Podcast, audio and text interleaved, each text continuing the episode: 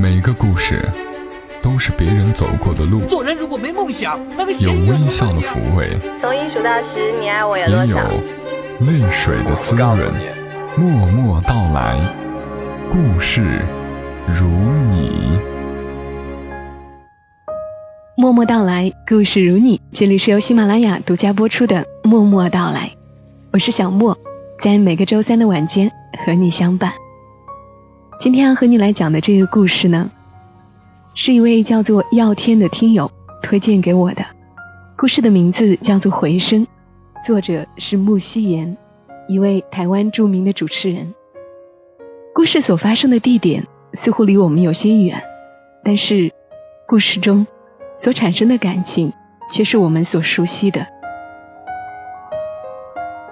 回声，作者木希言。刚和小金做朋友的时候，没人知道他家里那么有钱。高中的时候，大家读的都是公立学校，住在差不多的住宅区。我们知道他家的房子蛮大，不过那时候房价还没涨，和现在比起来还算便宜。移民来国外的有钱人很多，住好一点儿也不能算是很稀奇。后来上了大学，家里给他买了一台小车，牌子顶多算是中上。当时大家身边开超跑的人多的是，他又不怎么用名牌，实在看不出来是富豪。后来我们才知道，那是因为他家的家教太好，太低调。有次我们在一家小饭馆吃猪排饭，边吃边讲股票。初入股市的我们都还是大学生，子弹与经验都不多，理所当然亏得很惨。那阵子输得几乎去跳楼。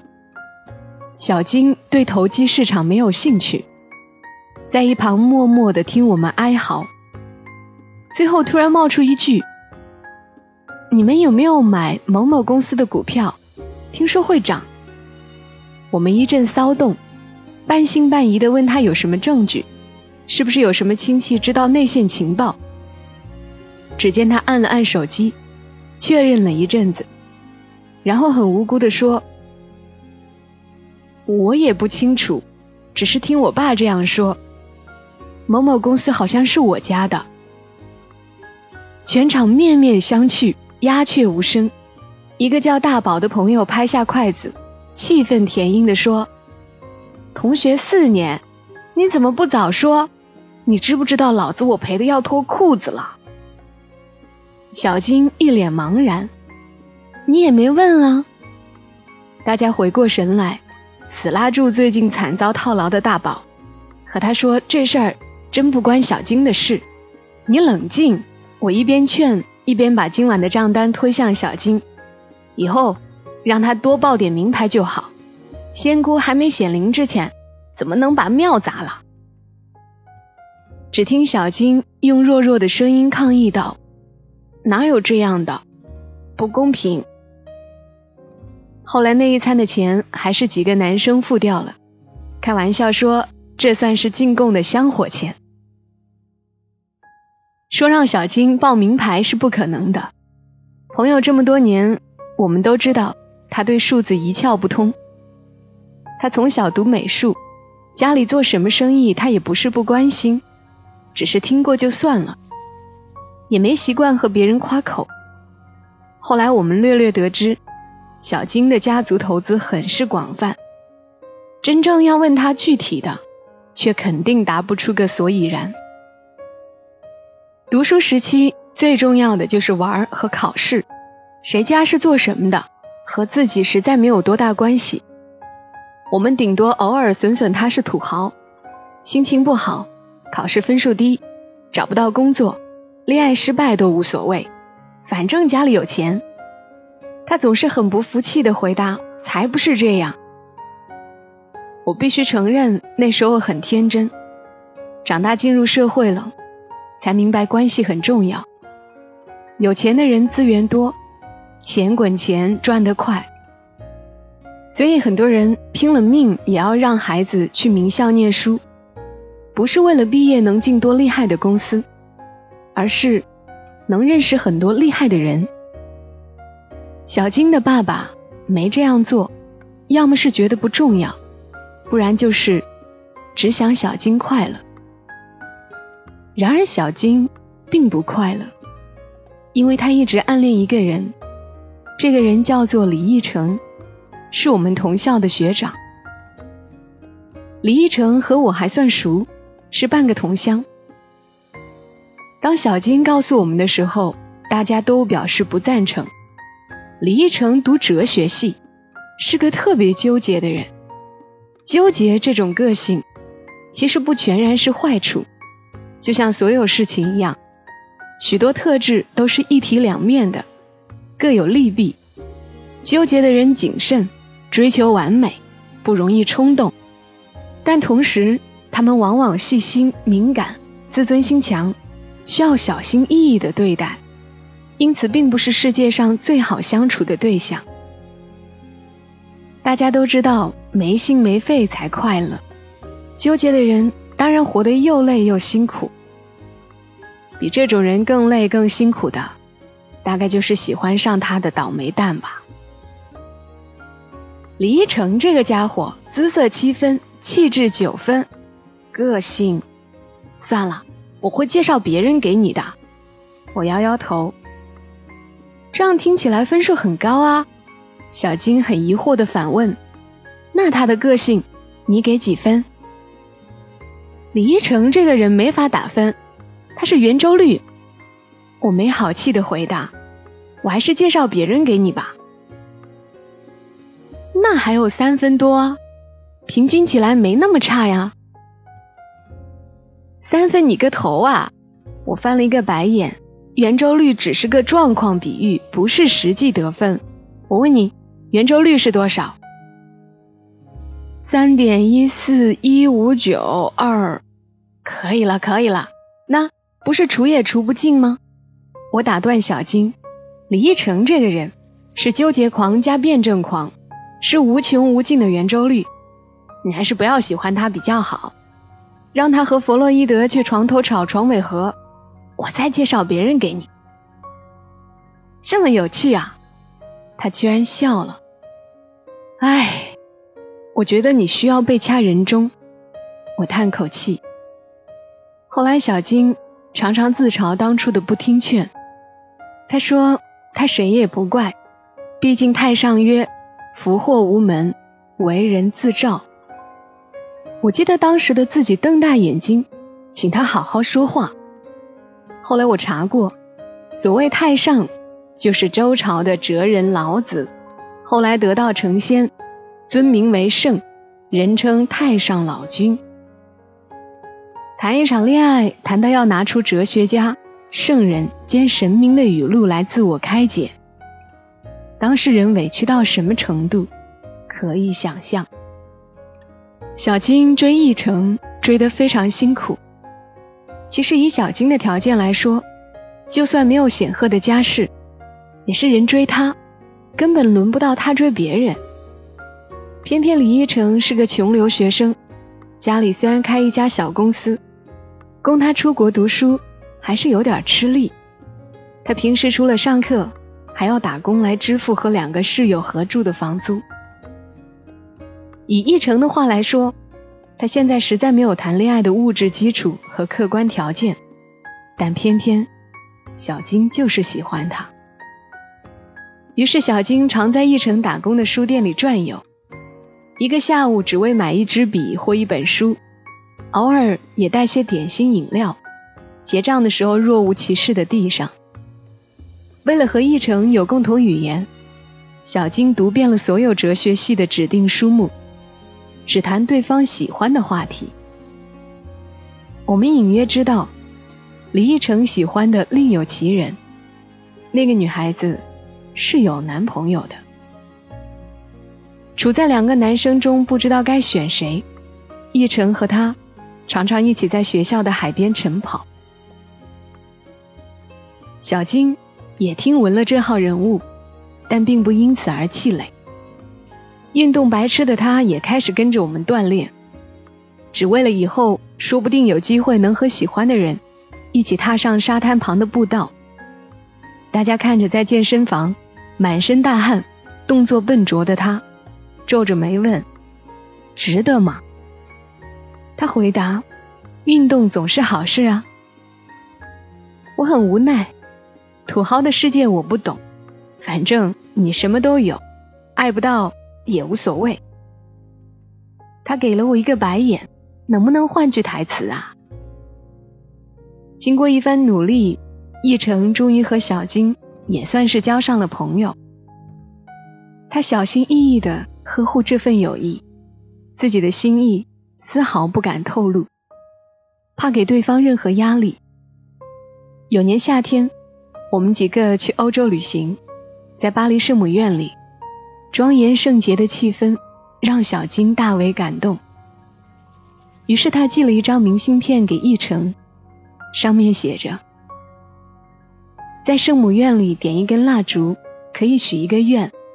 爱情没有公式，世界上有各式各样的相处方式，只要两个人都觉得愉快，无法被定义。”也不需要和别人交代。永远太沉重，一生太漫长。那么，我希望你快乐。我很不以为然，看这么开，这年头的土豪自带光环，比圣母还伟大。他笑笑回答：“喜欢你的什么都不用说，不喜欢你的，说再多也没用，这样就够了。”我不由得肃然起敬，原来道理他是知道的，无能为力的只是感情。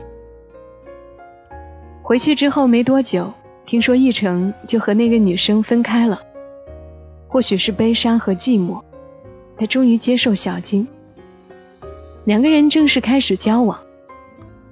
我们以为小金会欣喜若狂，然而他没有。那一个深秋。小金选修了天文学的课，作业是要大家找一个没有光害的地方，画出指定的星座。他问奕成能不能和他一起去，可是奕成皱着眉头说没空。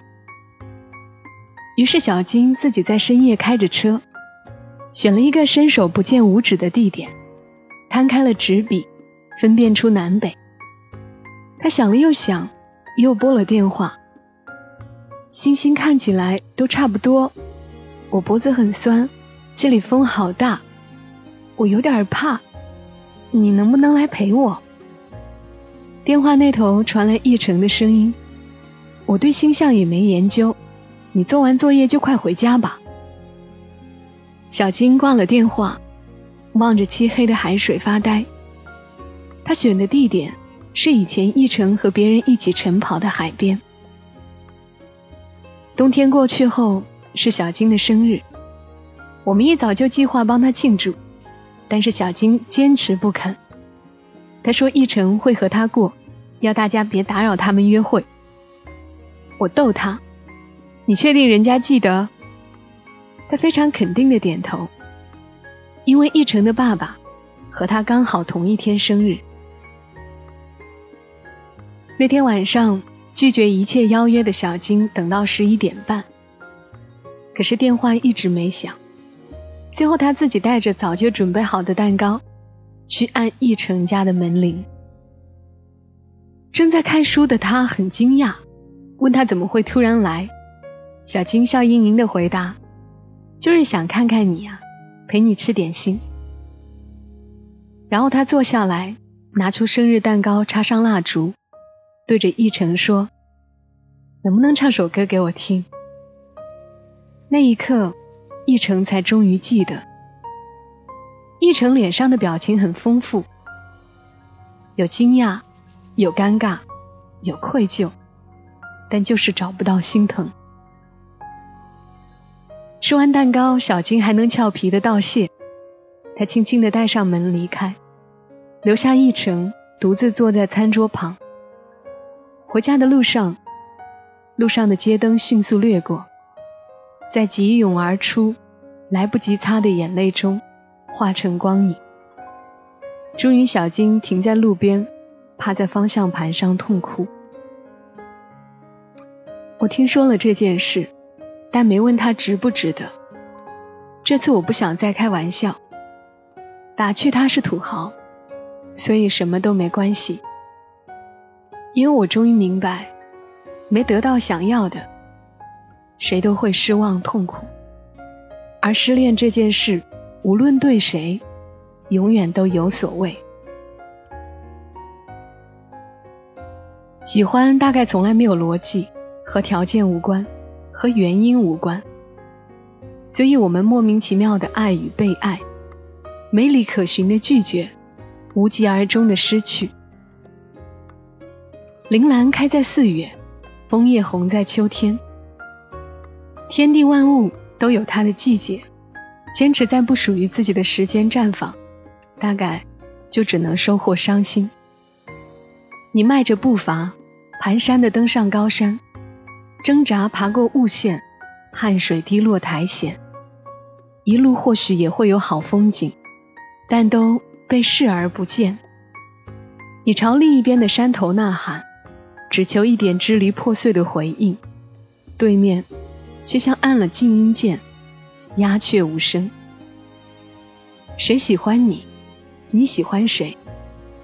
随着时间过去，终究会踏雪成泥，成为路上深深浅浅的脚印。回头再看，当初爱上的原因已不可考，甚至觉得很无聊。但你永远会记得，自己曾孤独的站在山巅，嘶声力竭之后，那一片荒凉的死寂，没有回声的路，到底能走多久？我也劝过小金，要他别再硬撑，上辈子谁也没欠谁，他已经尽力过了。可以了，放心。他对我微笑。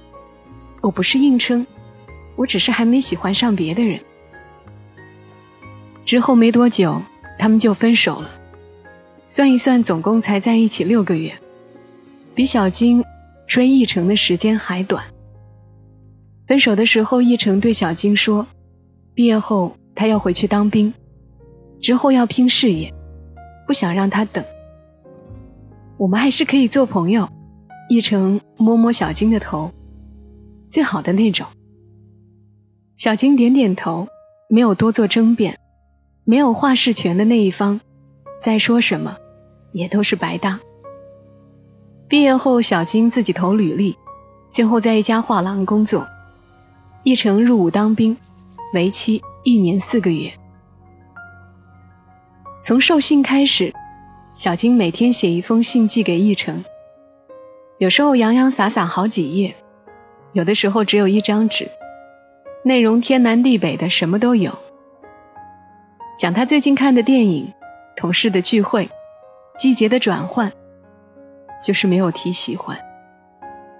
兴趣的很平凡，邮差没办法每天准时投递，于是一成可能今天什么都没有收到，第二天。一次性领两封。小金用的是阿拉巴斯特白色信封信纸，蓝色墨水，据说是不会退的颜色。写信变成了他的信仰，以最虔诚的态度，用最轻松的语气，把最永恒的心意寄出去。叶成从来没有回复过他。然而就在距离退伍只剩一个月的时候。信停了。刚开始没信的几天，一成以为小金或许是生病。后来一两个礼拜过去，他心里开始忐忑。派信的弟兄比奕成还不习惯。一年多来，整个连上的人都知道，他有一个痴心的好朋友，在苦闷的军旅生涯中，每天不断的为他加油打气。奕成打过电话给小金。可是没有接通，众同胞欢天喜地，感动落泪。吃饭的时候把鸡腿都夹给他，庆祝一成在退伍前让这个连的兵变记录得以保持辉煌。退伍后，一成来找我，我看着他，短短的头发让他显得有点呆，除了晒得很黑的皮肤，最明显的差别就是手臂变得很壮，几乎是以前的两倍粗。我心想，小金如果看见现在的奕成，一定会惊骇的笑，说他根本认不出来。奕成带着一个大盒子，打开来给我看，里面是这一年多来他写好的，但没有寄出的几百封回信。我一直很纠结，不知道自己是真的喜欢小金，还是被他感动。一成有点腼腆，但我现在想通了。无论是什么原因，原因不重要，喜欢就是喜欢。就算和他家境相差悬殊，他很认真的说，我也会努力，好好珍惜他的。我点点头。一句话都不敢说，生怕开口就破坏了此情此景。那小金一定会怪我，我得把这一刻牢牢记得，替小金存着。小金如果听见现在的议程，一定会开心的流下眼泪，因为他终于等到了回音。我带他去了小金家，走进大德无边无际的客厅。向他的爸爸妈妈鞠躬之后，我们才能对着他的照片说话。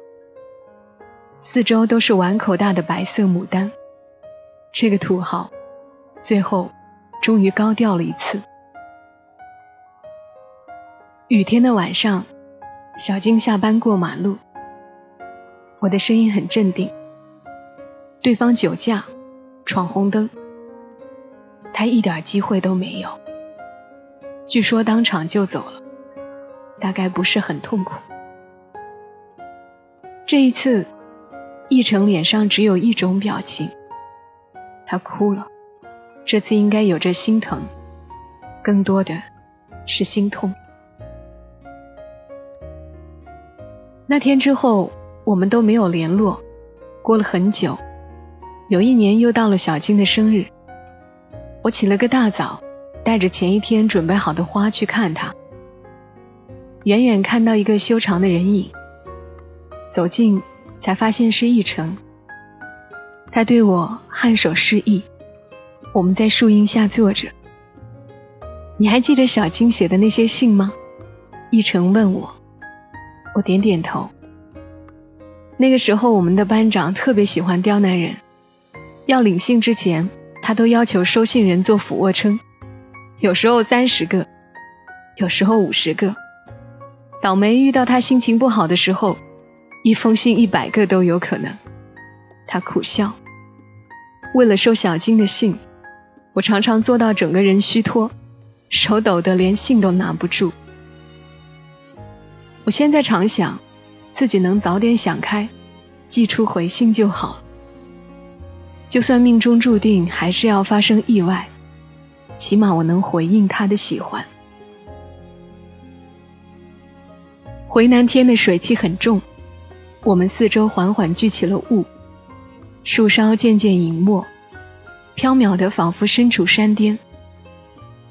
你等待的人终于来到顶峰，在我身旁无声的呐喊，震耳欲聋。我希望这次小金终于能听见。他不会怪你的，我想他都明白。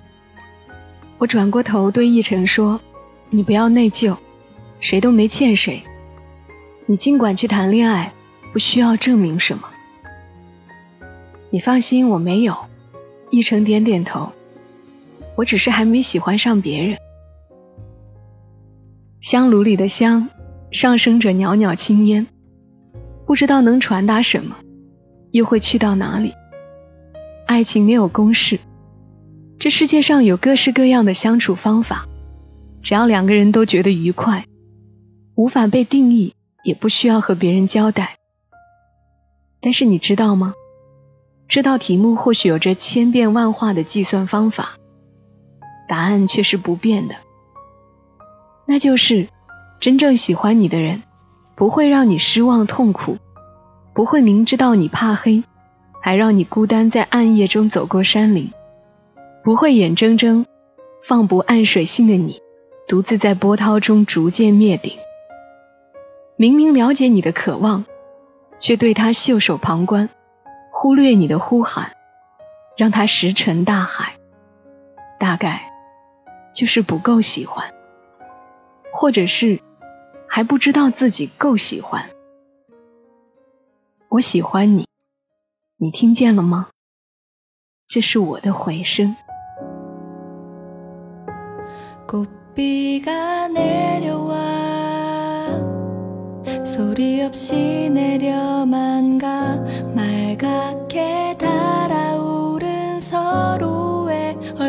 쓰다듬어 가널 많이 좋아해 이 감정이 다시 올까 난 어른이 되고